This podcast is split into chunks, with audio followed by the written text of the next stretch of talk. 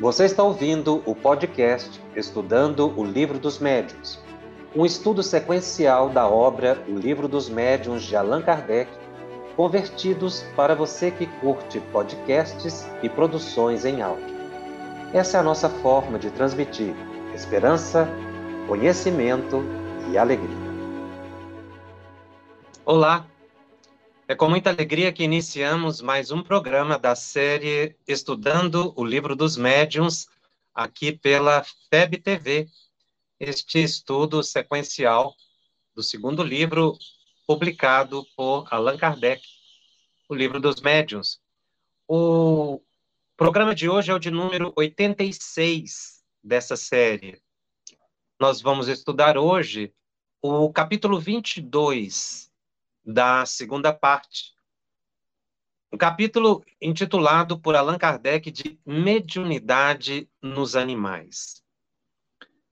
Kardec buscou verificar na sua pesquisa todas as formas e possibilidades de manifestação dos espíritos. Ele era um pesquisador, pesquisador de fenômenos que eram desconhecidos e que ele começou a perceber uma dinâmica, princípios, leis.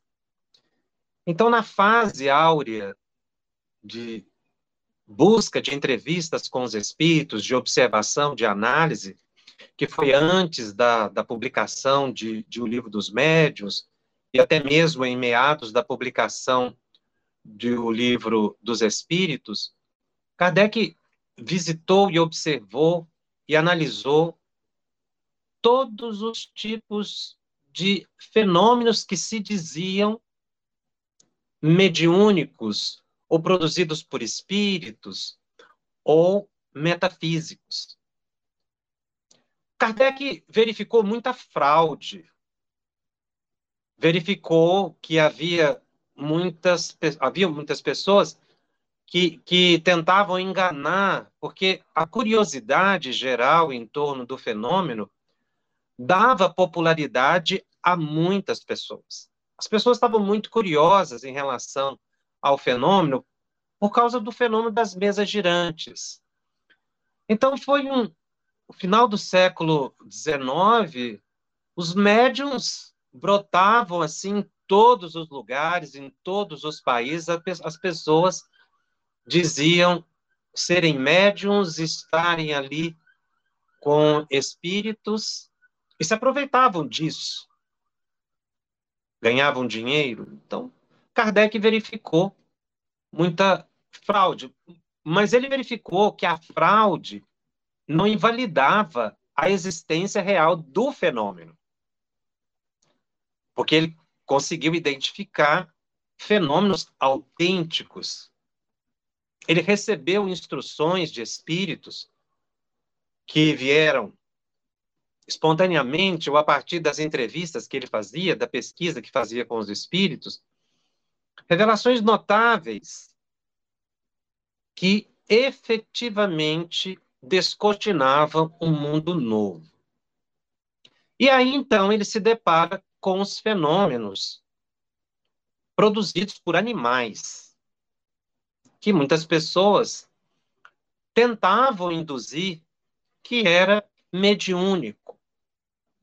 Por exemplo, um pássaro que, diante de uma coleção de cartas, ia ali e retirava uma carta, quase que adivinhando o pensamento da pessoa que estava ali, o transeunte na rua, ou num, numa exibição de teatro, era uma coisa muito corriqueira, esses, esses é, é, treinadores de animais.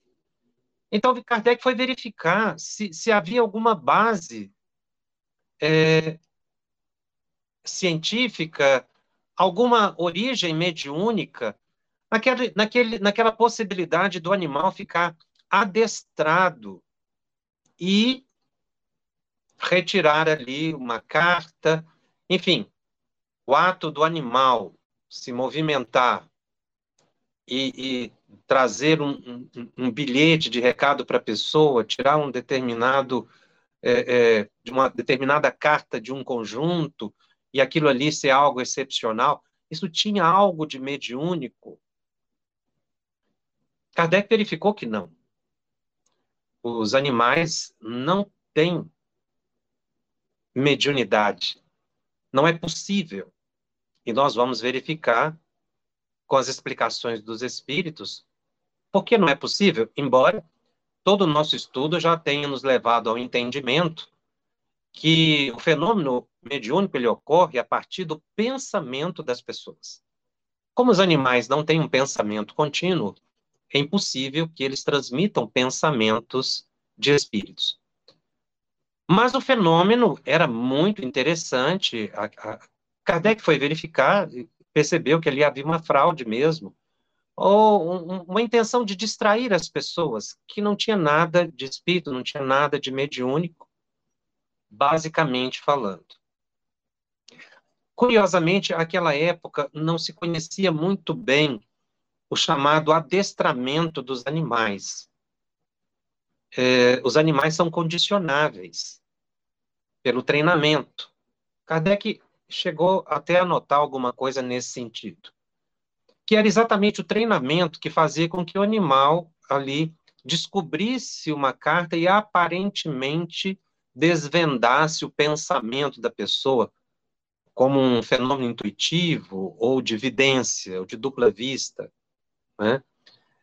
É, o, fenômeno de, de adestramento dos animais fica assim bem evidenciado e cientificamente estudado no início do século XX com o fisiologista russo Ivan Pavlov, que foi inclusive em 1904 prêmio Nobel da Paz pelos estudos que ele fez em relação ao condicionamento humano. Ele trouxe uma imensa contribuição para a psicologia, para a psicologia educacional, para o entendimento de determinados aspectos da nossa mente. O, o, o, o fenômeno estudado por Pavlov foi, é assim, notável e, e basicamente consistia em o, utilizando um cão, ele mostrava um prato de comida para o cão e tocava uma sineta. E observava que quando o cão via o alimento, ele salivava. Todas as vezes que o cão via o alimento, ele salivava. E ao mesmo tempo em que ele via o alimento, tocava-se uma sineta. Isso foi repetido, repetido diversas vezes. Até que chegou um ponto em que o cão começou a salivar, não porque via o alimento, mas bastava tocar o sino. Ou seja, um estímulo que não era propriamente o original foi capaz de estabelecer um condicionamento no cão. Ele não viu o alimento, mas tocou a sineta e um, um mecanismo não é, de repetição, autômato no cérebro dele, fez com que ele salivasse, como se estivesse vendo o alimento. Isso tem repercussões importantíssimas no nosso processo educacional, psicológico, em relação aos chamados condicionamentos. Mas nós não vamos entrar nesse âmbito de estudo, não é o nosso propósito, aos que se interessarem, podem aprofundar nessa pesquisa acadêmica de Pavlov. Mas eu estou mencionando para exatamente firmar o que Kardec tinha observado anos antes, praticamente uma década ou mais antes, é, em que é, o, o, o, o animal realmente estava condicionado. Eu falei uma década, mas esses fenômenos que Kardec observou foi por volta de 1856, 57. Pavlov veio fazer a sua pesquisa mais no, no final do século XIX, início do século XX, foi prêmio Nobel em 1904, como eu disse. Então, Kardec, já naquela época, décadas antes de, de Pavlov, já havia observado que os animais eram condicionáveis. E era exatamente esse condicionamento que dava a impressão de algo excepcional nos animais. Condicionamento, como eu disse, que vem ser confirmado no início do século XX. Né? É... E aí Kardec, então, inicia o estudo no item 234 de O Livro dos Médios. Kardec começa anotando assim: os animais podem ser médiums? Muitas vezes tem sido formulada esta pergunta e alguns fatos parecem respondê-la afirmativamente. O que, sobretudo, tem dado crédito à opinião dos que pensam assim são os notáveis sinais de inteligência que alguns pássaros, que devidamente adestrados, parecem adivinhar o pensamento do homem e tiram de um maço de cartas as que podem responder com exatidão a uma pergunta feita. Era um truque, né? Observamos essas experiências com especial cuidado e o que mais admiramos foi a arte que houve de ser empregada para a instrução de tais pássaros. É aqui que, que, que vem o condicionamento, que só mais tarde vem ser confirmado que realmente esses animais estavam condicionados e não inspirados mediunicamente. Não se pode negar que eles possuem uma dose de inteligência relativa, embora se precise admitir que, nessa circunstância, a, per a perspicácia deles ultrapassaria em muito a do homem, visto não haver pessoa alguma que possa vangloriar-se de fazer o que eles fazem. Seria mesmo necessário supor-lhes, para algumas experiências, um dom de segunda vista superior a dos sonâmbulos mais lúcidos. Sabe-se com efeito que a lucidez é essencialmente variável e sujeita a frequentes intermitências. Ao passo que, nesses animais, seria permanente, funcionaria com uma regularidade e precisão que não se vê em nenhum sonâmbulo. Numa palavra, nunca lhes faltaria. Aqui uma pausa na leitura para a gente perceber o que Kardec está mencionando. Ele diz que, o, no caso do sonambulismo, a, a visão né, que o sonâmbulo tem quando, é, é quando, quando é, o fenômeno ocorre, ele está em transe. Então, uma pessoa não tem uma evidência permanente. Mesmo no caso do, do sonambulismo, isso é, de quando em vez sofre intermitências, ou seja, é quando o indivíduo está em transe. Fora do transe, ele tem uma visão normal. O que se suporia é que os animais, esses animais, eles teriam uma evidência permanente. Estariam o tempo todo vendo o mundo espiritual. E Kardec veio comprovar que não é isso que ocorre. A maioria das experiências que presenciamos são do tipo das que fazem os prestidigitadores e não podiam deixar-nos dúvidas sobre o emprego de alguns dos meios que eles utilizam, notadamente o das cartas marcadas. A arte da prestidigitação consiste em dissimular esses meios, providência sem a qual o efeito não teria qualquer graça. Ou seja, como algo fantástico, espetacular. Enfim, um truque de mágica. Entretanto, mesmo reduzido a essa proporção, o fenômeno não se apresenta menos interessante e há sempre que admirar o talento do instrutor, tanto quanto a inteligência do aluno, pois a dificuldade a vencer é bem maior do que seria se o pássaro agisse apenas em virtude das suas próprias faculdades. Ou seja, o animal tem que ser treinado e não ele não tem inteligência para repetir espontaneamente. É o que ele está dizendo aqui. Ou seja, o animal é condicionável, Pavlov. A, a, a, a observação de Kardec aqui foi bem anterior e, e perfeita nesse ponto, porque ele observa que o, o animal ele repete porque aquele comando foi dado inúmeras vezes e ele foi estimulado, provavelmente, com alimento para repetir aquela conduta, que geralmente é assim que se faz. Você dá o estímulo e dá o alimento, o animal acaba obedecendo. Não porque ele quis obedecer, mas porque ele ficou condicionado. Uma pessoa, ela recebe um, um, um ensinamento e, pelo seu raciocínio, a pessoa repete, dada a sua inteligência. É o que acontece com a criança quando está na fase de aprendizagem. A criança vê e repete porque a inteligência dele lhe determina que ele repita. O animal não é assim. Embora realmente os animais tenham uma dose de inteligência, nós vamos ver os espíritos dizendo que, que existe uma, uma inteligência, mas ela é fragmentada, mas é inteligência. O animal repete por condicionamento, é o que ele está dizendo aqui, e não em virtude de suas próprias faculdades, é a expressão de Kardec.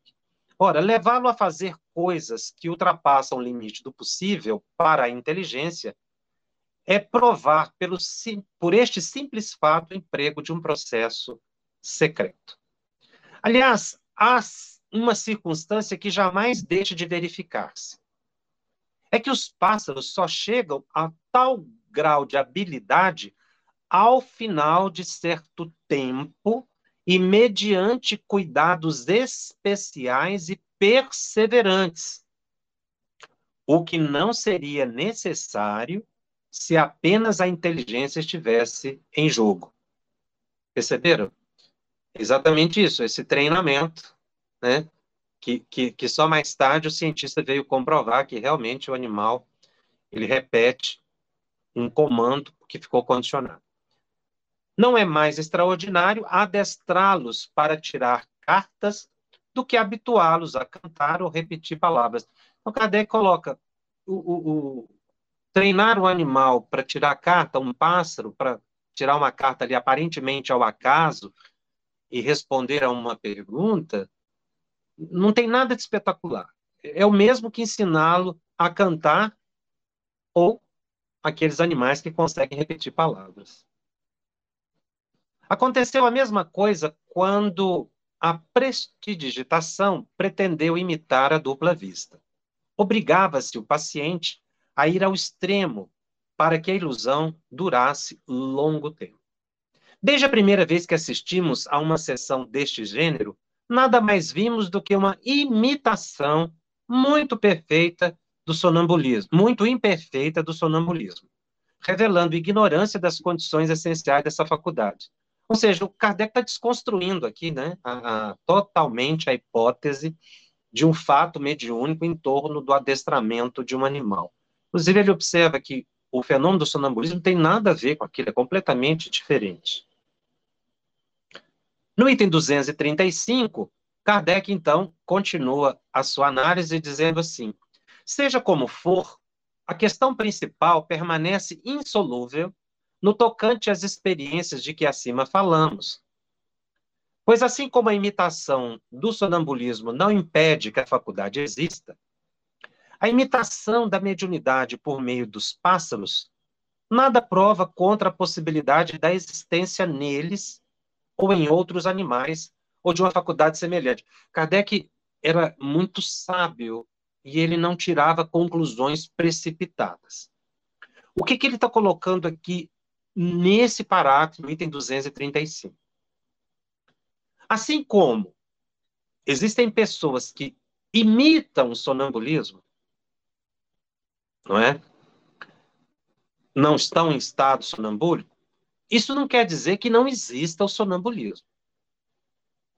Uma coisa não interfere na outra. O ato de imitar não tira a existência de um fenômeno real. Ele faz a mesma ilação em relação ao animal. Ele levanta o mesmo questionamento. Ora, existem animais que imitam fenômeno mediúnico. Mas será que não existem animais que realmente têm mediunidade? Porque o ato de imitar não invalida o fenômeno. ele partiu dessa associação que faz em relação ao sonambulismo, repetindo. Existem pessoas que imitam o estado de transe, mas não quer dizer que o transe não exista. Só porque uma pessoa imitou. E ele traz a mesma análise. Existem animais que fazem coisas extraordinárias por condicionamento. Mas será que não existem animais que realmente têm uma faculdade mediúnica? Esse é o, o método de pesquisa é, em que se levanta uma hipótese e vai se verificar na prática se isso é, se essa hipótese se confirma. Então é um método científico. É um método dedutivo em que você estabelece uma premissa, uma hipótese e vai a campo para ver se confirma ou não aquela hipótese. Inclusive, esse método é diferente do que ele usava com, é, cotidianamente, porque o método dele era o contrário. Ele observava o fenômeno e dali tirava uma conclusão. Como não era possível fazer pesquisa com animal, diretamente, só de observação, ele levantou a hipótese e foi verificar. Aí ele continua explicando a pesquisa dele.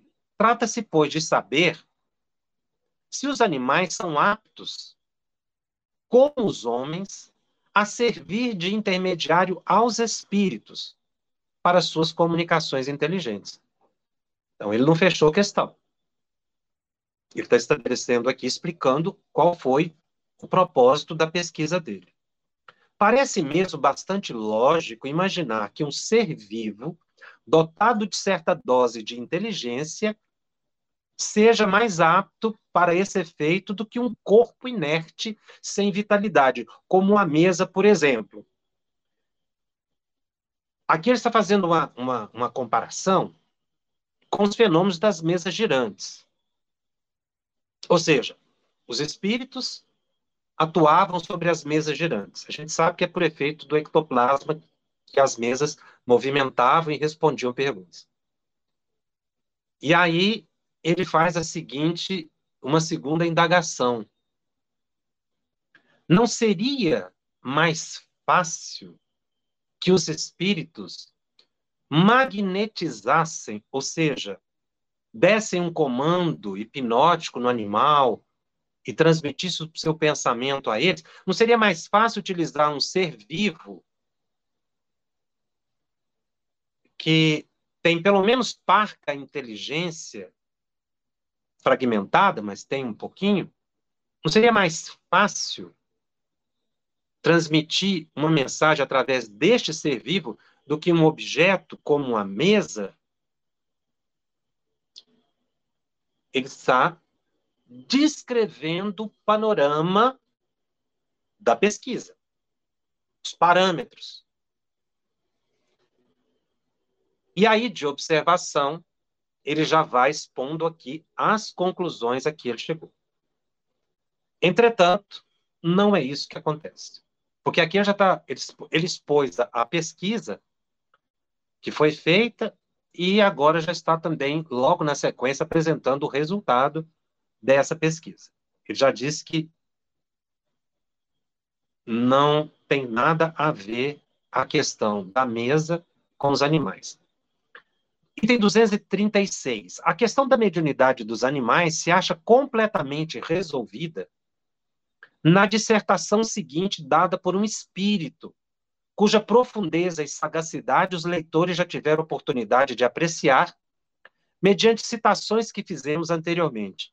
Está falando aqui do espírito Erasto, que vai dar resposta a esta questão. Para bem se captar o valor da sua demonstração, é essencial que se tenha em vista a explicação por ele dada sobre o papel dos médios nas comunicações, explicação que reproduzimos mais atrás neste livro.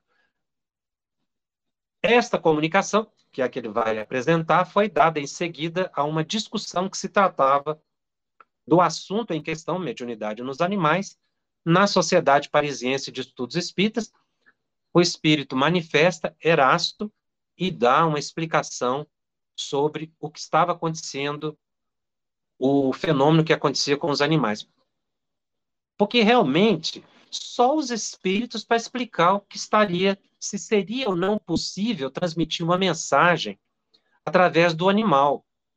Porque ele, Kardec, como pesquisador humano, não tinha parâmetro para chegar à conclusão se o animal tinha ou não tinha, ou se o animal tem ou não tem, né? Mediunidade, faculdade mediúnica.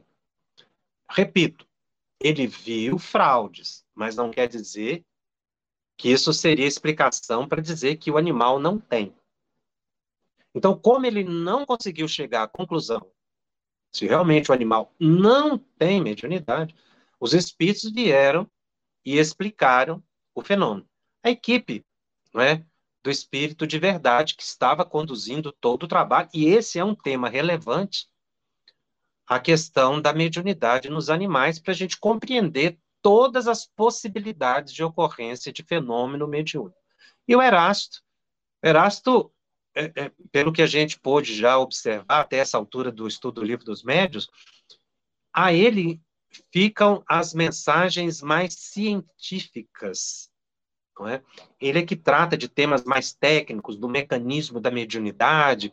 Todas as mensagens de Erasto são relacionadas a mais à parte técnica, ao mecanismo do fenômeno mediúnico. Seria mais ou menos o que André Luiz faz hoje, Manuel Filomeno de Miranda faz hoje, né, trazendo explicações mais técnicas. Erasto é bastante técnico. E ele vai começar, para chegar à conclusão se o animal tem ou não tem faculdade mediúnica, ele, ele vai responder, finalmente, é, ele retoma um assunto que já foi tratado aqui no livro dos médios, que é como acontece o fenômeno mediúnico. Como é que o médium capta o pensamento do espírito? Ele precisa dar essa explicação para chegar à conclusão se o animal tem ou não tem essa mesma possibilidade psíquica. Vamos ler, então, a mensagem de Erasto. Explanarei hoje a questão da mediunidade dos animais, levantada e sustentada por um dos vossos mais fervorosos adeptos. Tinha gente que acreditava. Pretende ele, em virtude deste axioma, quem pode o mais, pode o menos, que podemos mediunizar os pássaros e outros animais e servir-nos deles nas nossas comunicações com a espécie humana. É o que chamais em filosofia, ou melhor, em lógica, pura e simplesmente um sofisma. Podeis animar, diz ele, a matéria inerte, isto é, uma mesa, uma cadeira, um piano. Com mais razão ainda, deveis poder animar a matéria já animada, particularmente os pássaros. Pois bem, no estado normal do espiritismo, não é assim. Não pode ser assim. Em primeiro lugar, precisamos nos entender bem acerca dos fatos. O que é um médium? É o ser, o indivíduo que serve de traço de união aos espíritos, a fim de que estes possam comunicar-se facilmente com os homens, espíritos encarnados. Consequentemente, sem médio, não há comunicação tangível, mental, escrita, física, seja qual for a natureza de cada uma delas. Há um princípio que todos os espíritas admitem: o de que os semelhantes atuam com seus semelhantes e como seus semelhantes. Ora, quais são semelhantes dos espíritos, senão os espíritos, encarnados ou não? Será preciso que repitamos isso incessantemente? Pois bem, Vou repetir mais uma vez. O vosso perispírito e o nosso procedem do mesmo meio. São de natureza idêntica, são semelhantes em suma. Possuem uma propriedade de assimilação mais ou menos desenvolvida, de magnetização mais ou menos vigorosa, que permite que nos ponhamos, espíritos desencarnados e encarnados, muito pronta e facilmente em comunicação uns com os outros. Enfim, o que é peculiar aos médios, o que é da própria essência da individualidade deles, é uma afinidade especial e, ao mesmo tempo, uma força de expansão particular que lhes suprimem toda refratariedade e estabelecem entre eles e nós uma espécie de corrente, uma espécie de fusão que facilita as nossas comunicações. É o encontro de perispírito com perispírito. Interessante ele usar essa expressão aqui, uma espécie de corrente. Mais tarde, André Luiz vai utilizar a mesma expressão corrente mental, corrente mento-eletromagnética, que é essa troca de pensamento de perispírito a perispírito. Então, Erasto está aqui explicando o mecanismo, ou seja, os perispíritos se encontram do espírito comunicante do médium e começa a ter o fluxo e o refluxo de pensamentos, troca de ideias, troca de imagens, de emoções. Está reexplicando o fenômeno que ele já havia explicado. Ele diz que, que é exatamente essa afinidade que permite a comunicação, porque senão seria muito refratário. Ou seja, não haveria possibilidade de sintonia. Continua o espírito Erasto. Aliás, é essa refratariedade da matéria que se opõe ao desenvolvimento da mediunidade na, na maior parte dos que não são médios. Essa frase aqui é muito interessante, porque a, até então né, é, a, a faculdade mediúnica era perceptível apenas nas pessoas com mediunidade ostensiva, embora Kardec já tinha recebido a informação de que todos somos médios. Mas o, o Erasto está dizendo aqui que é exatamente o perispírito dos indivíduos, dos médios que não são ostensivos, que impede que um espírito ou utilize ou transforme em médium. Nós vamos ver com André Luiz, no Missionários da Luz, que, na verdade, esse perispírito, a pessoa para reencarnar como médium, ela sofre uma adaptação realmente perispiritual, um tratamento no mundo espiritual, para quando reencarnar, o corpo também refletir essa adaptação perispiritual, e aí ele ter possibilidade de captar pensamento dos espíritos e produzir fenômeno.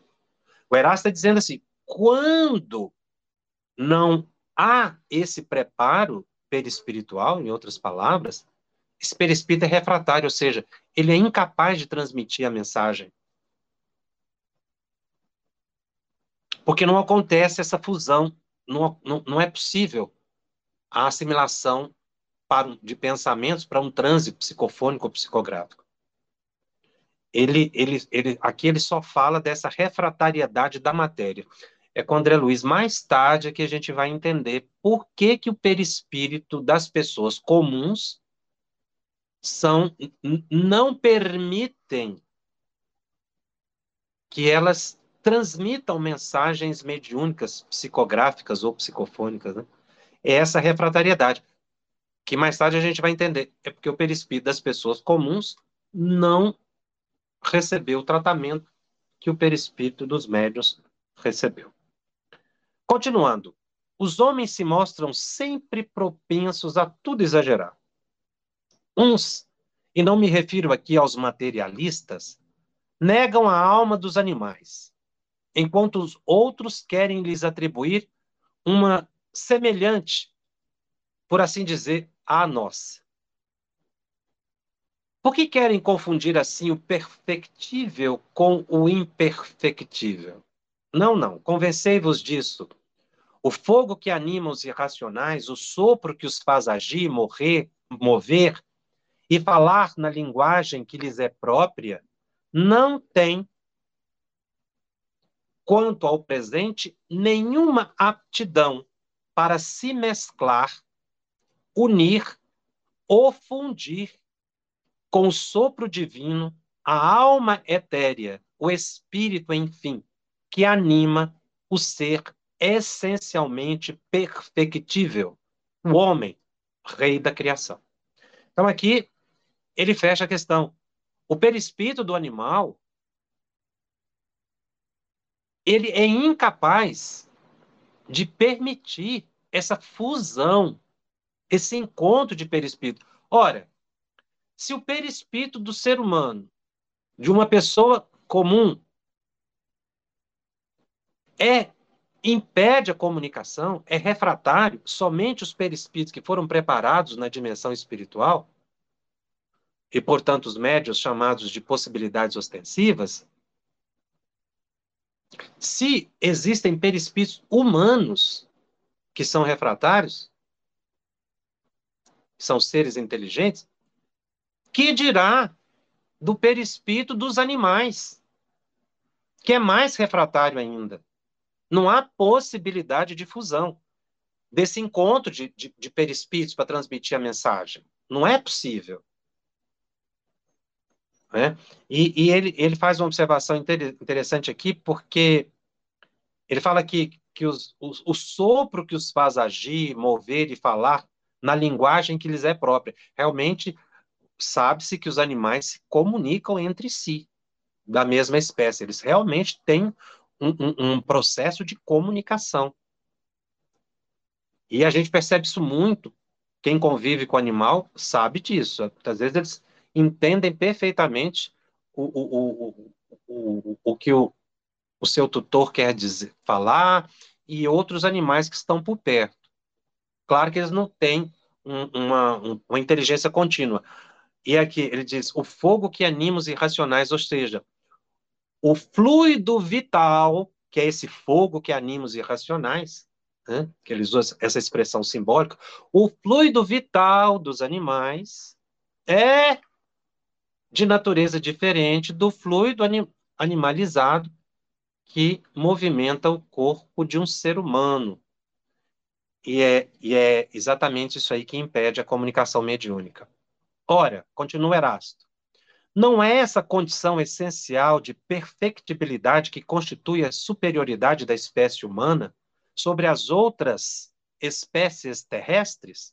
Pois bem, reconhecer então que não se pode assimilar ao homem único ser perfectivo em si mesmo e nas suas obras, nenhum indivíduo de outras raças que vivem na Terra.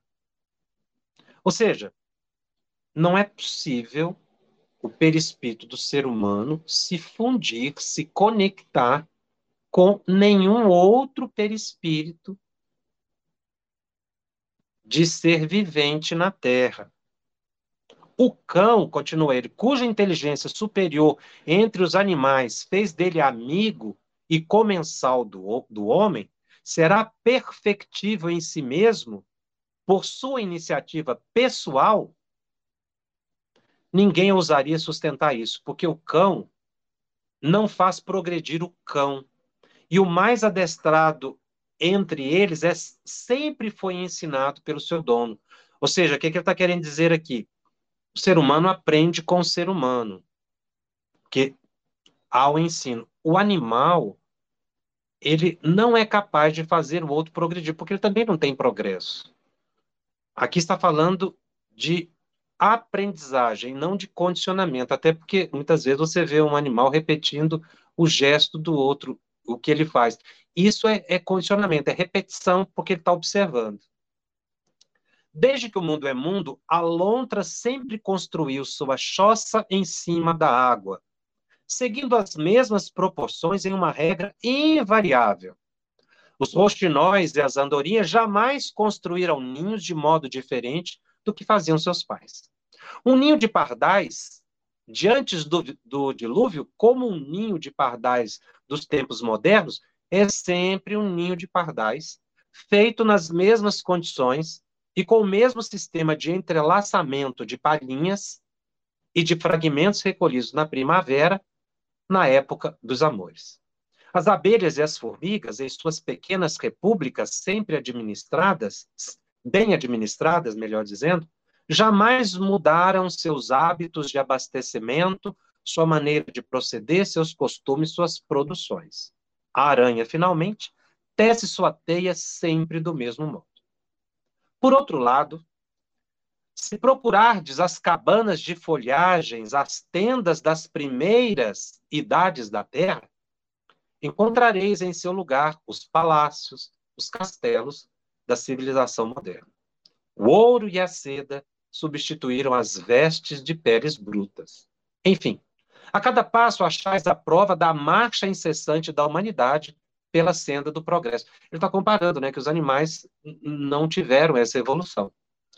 Desse progresso constante, invencível, irrecusável do espírito humano, e desse estacionamento indefinido das outras espécies animais, a vez de concluir comigo que se é certo que existem princípios comuns a tudo o que vive e move na Terra, o sopro e a matéria, não é menos certo que somente vós, espíritos encarnados, estáis submetidos à inevitável lei do progresso, que vos impele fatalmente para diante e sempre para diante. Os animais vão evoluir como nós evoluímos, mas a evolução deles muitas vezes não vai ser nesse planeta, em outros planetas, como também nós já habitamos planetas primitivos. É isso que está querendo dizer aqui. Que os animais também vão progredir, mas segundo o seu modo e segundo a sua condição, não nesse planeta. Até porque a Terra está em processo de evolução.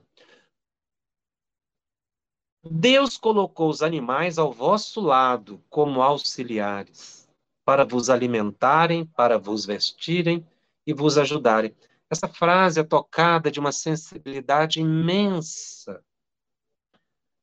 Dito isso, numa época em que não se valorizava os animais tanto quanto se esperaria, que era, era mais raro isso, né?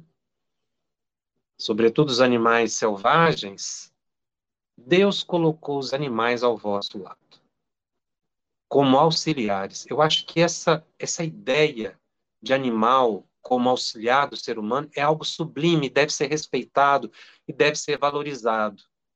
Se ele ainda serve a, a muitas comunidades para alimento, para vestimenta, a ajuda que eles prestam é realmente inigualável.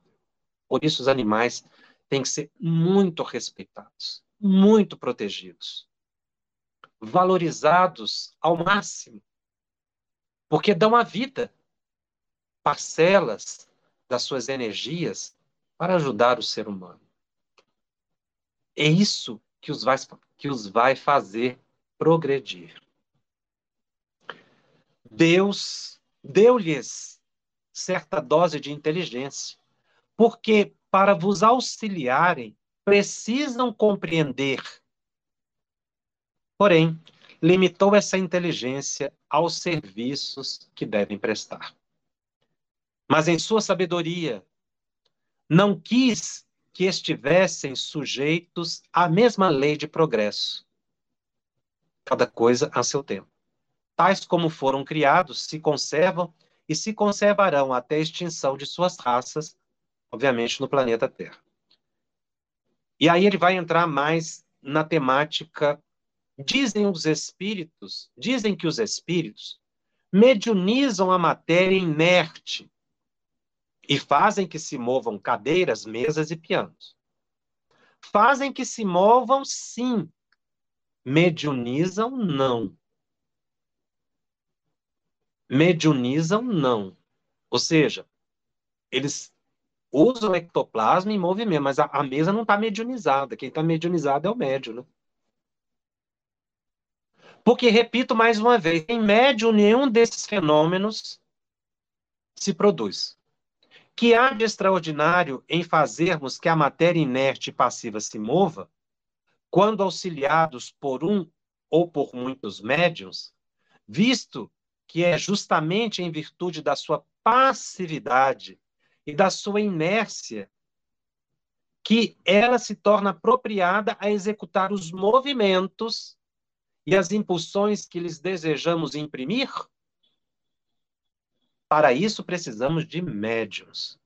É claro, embora não seja necessário que o médium esteja presente ou tenha consciência do fato, pois podemos atuar com os elementos que ele nos fornece, mesmo à sua revelia e estando ausente, sobretudo para produzir os fenômenos de tangibilidade e de transporte. O nosso envoltório fluídico, mais imponderável, imponderável e mais sutil do que o mais sutil e mais imponderável dos vossos gases, unindo-se, casando-se, combinando-se com o envoltório fluídico mais animalizado do médium, cuja propriedade de expansão e penetrabilidade escapa aos vossos sentidos grosseiros, fenômeno quase inexplicável para vós, nos permite imprimir movimentos a móveis e a quebrá-los em aposentos desabitados. Ou seja, ele usa, os espíritos usam o ectoplasma do médio, em resumo, é o que ele está colocando nessa, ao, ao dar essa explicação, né, de que o, o, o perispírito sutil do espírito se associa ao perispírito mais animalizado do médio encarnado para liberar fluido ectoplasmático para produzir o fenômeno. É certo que os espíritos podem tornar-se visíveis e tangíveis para os animais. Aqui ele faz uma afirmativa muito importante. É certo que os espíritos podem tornar-se visíveis e tangíveis para os animais. Muitas vezes o súbito terror que dele se apodera, sem que percebais a causa, é provocado pela visão de um ou de muitos espíritos mal intencionados com relação aos indivíduos presentes ou aos donos dos animais. Muito frequentemente vos deparais com cavalos que se negam a avançar ou a recuar, ou se empinam diante de um obstáculo imaginário. Pois bem, tem de certo que o obstáculo imaginário é quase sempre um espírito ou grupo de espíritos que se comprazem em impedir que os animais avancem. Lembrai-vos da mula de Balaão que, vendo o anjo diante de si e temendo sua espada flamejante, se obstinava em não dar um passo. Aqui ele faz um, um, um, uma referência à Bíblia no livro Números, capítulo 20, versículos de 21 a 27, que narra esse fato que Balaão era um profeta. E ele sai a cavalo e, de repente, o animal para, não, não avança. Ele tenta, tenta, até surra o animal e o animal empaca. Depois ele vai ver que foi um espírito. Ele usa a expressão anjo de espada flamejante. Então, o espírito é capaz, o, o, o animal é capaz de ver o espírito. Mas não é por vidência. É porque o espírito aparece para o animal. É diferente. É que antes de manifestar-se visivelmente a Balaão, o anjo quisera tornar-se visível somente para o animal. É que antes de manifestar. Uh, mas, repito, não mediunizamos diretamente nem os animais, nem a matéria inerte. Necessitamos sempre do concurso consciente ou inconsciente de um médio humano, porque precisamos da união de fluidos similares, o que não encontramos nem nos animais, nem na matéria bruta. Então, o, o espírito aparece para o animal. O animal é capaz de ver o espírito. Mesmo que o espírito não fique visível para a gente, por causa da possibilidade visual do animal. Mas o espírito se tornou visível ao animal Porque esse espírito se utilizou de fluido ectoplasmático de um médium, presente ou à distância. Veja que no caso de Balaão, Balaão era um profeta. Então era muito fácil ele liberar fluido.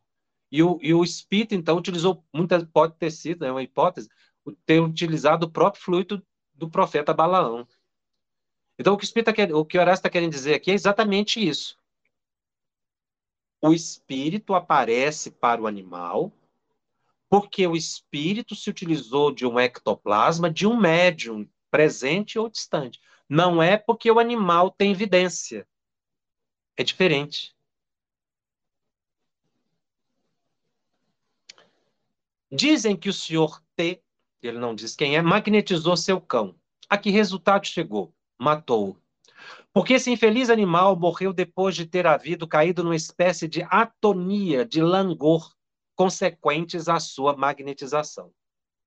Com efeito, saturando de um fluido aurido numa essência superior à essência especial da sua natureza de cão, ele o esmagou, agindo sobre o animal à semelhança de um raio, ainda que mais lentamente.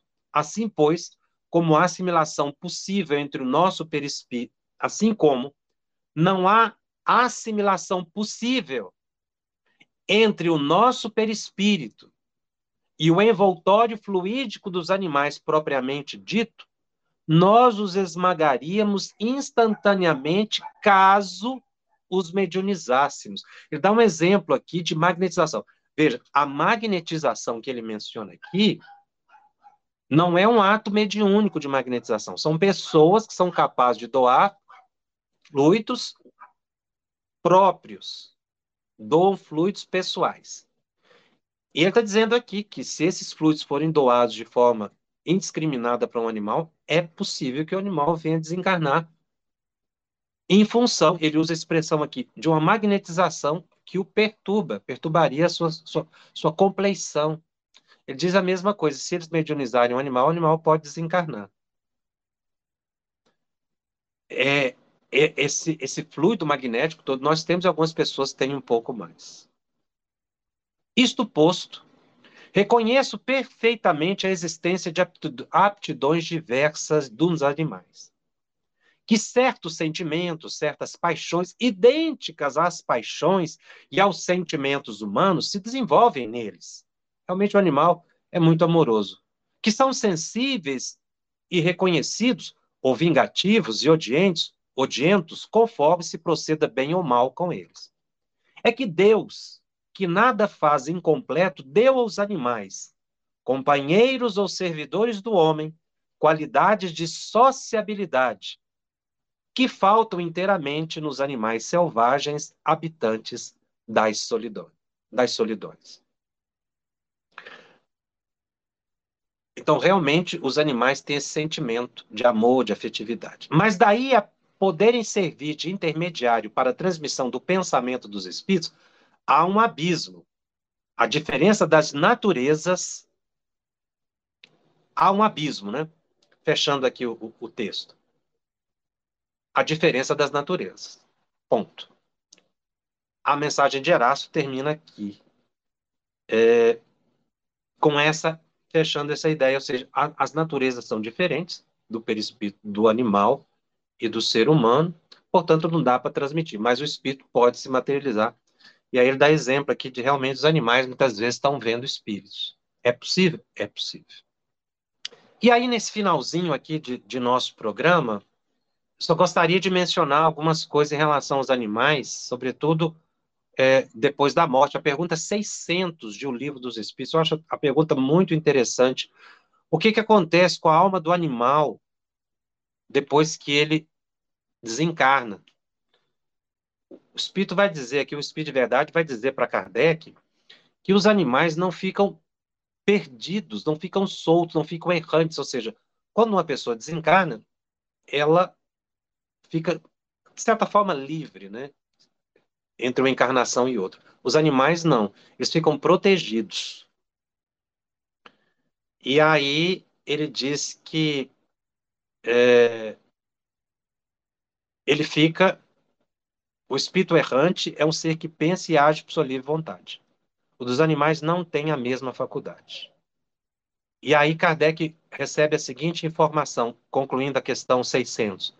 O espírito do animal é classificado pelos espíritos que se encarregam dessa tarefa e utilizado quase imediatamente. Não dispõe de tempo para se relacionar com outras criaturas. Ou seja, os, os, os espíritos dos animais são recolhidos, reunidos, classificados pelos espíritos que se encarregam dessa tarefa. Então, tem espíritos cuidadores de animais na vida espiritual. E esses animais podem ser utilizados. Muitos adormecem. Mas André Luiz, no livro Nosso Lar, logo nos primeiros capítulos, faz uma revelação extraordinária. Ele estava se recuperando em Nosso Lar e ele viu animais domésticos caminhando pela cidade. É bem um comentário sobre essa questão 600 aqui de O Livro dos Espíritos. O animal é classificado pelos espíritos que se encarregam dessa tarefa e utilizado quase que imediatamente. Depois ele vai dizer, o próprio André Luiz, quando ele vai a uma região umbralina para socorrer espíritos que estavam ali, ele viu animais. Ele diz que ouviu cães latindo lá nas regiões umbralinas. Ele que ficou assombrado. E, e voltou-se para Narcisa e disse: Os cães são auxiliares. Perguntou né, sobre o que tinha acontecido, e Narcisa disse a ele: Os cães são auxiliares preciosos nas regiões obscuras do umbral, onde não estacionam somente os homens desencarnados, mas também verdadeiros monstros que não nos cabe agora descrever. Os cães, então, auxiliam na proteção de outros espíritos que vão no umbral.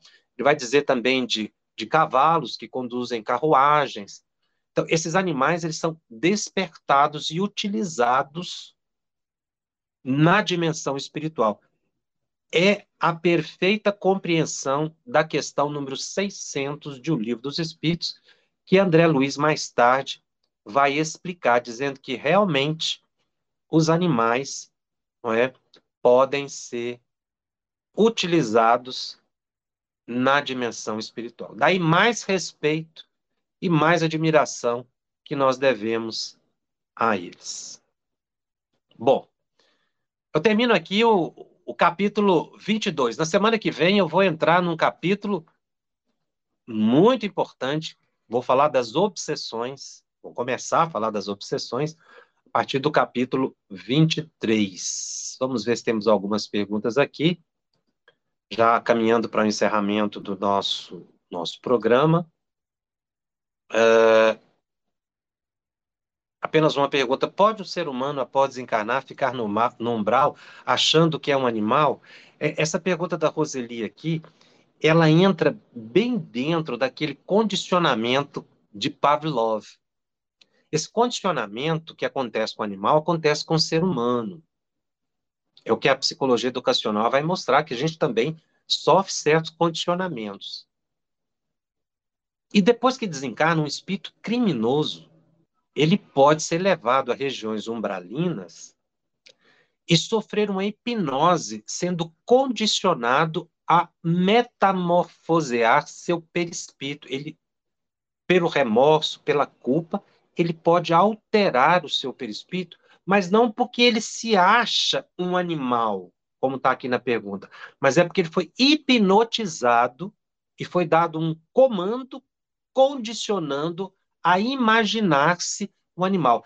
Então, como a pessoa, o espírito ali, imagina com tanta insistência que é algo, ele altera o seu perispírito. Assim como uma pessoa que pensa, que desencarna e que pensa naturalmente que está vestido, ele vai se ver de roupas. Até porque está no condicionamento da pessoa estar de roupas. É o perispírito da pessoa que criou aquela roupa, né? o fluido do ambiente. Nesse caso aqui, há esse condicionamento, sim. É possível que uma pessoa ela tenha a forma de animal, mas porque ela foi hipnotizada. Não porque ela quis achar. ela pode ser hipnotizada de várias formas, por vários condicionamentos. Você ouviu uma produção da Federação Espírita Brasileira. Para saber mais, siga o arroba FebTV Brasil no YouTube, Instagram e Facebook. Ative o sininho para receber as notificações e ficar por dentro da nossa programação. Até o próximo estudo.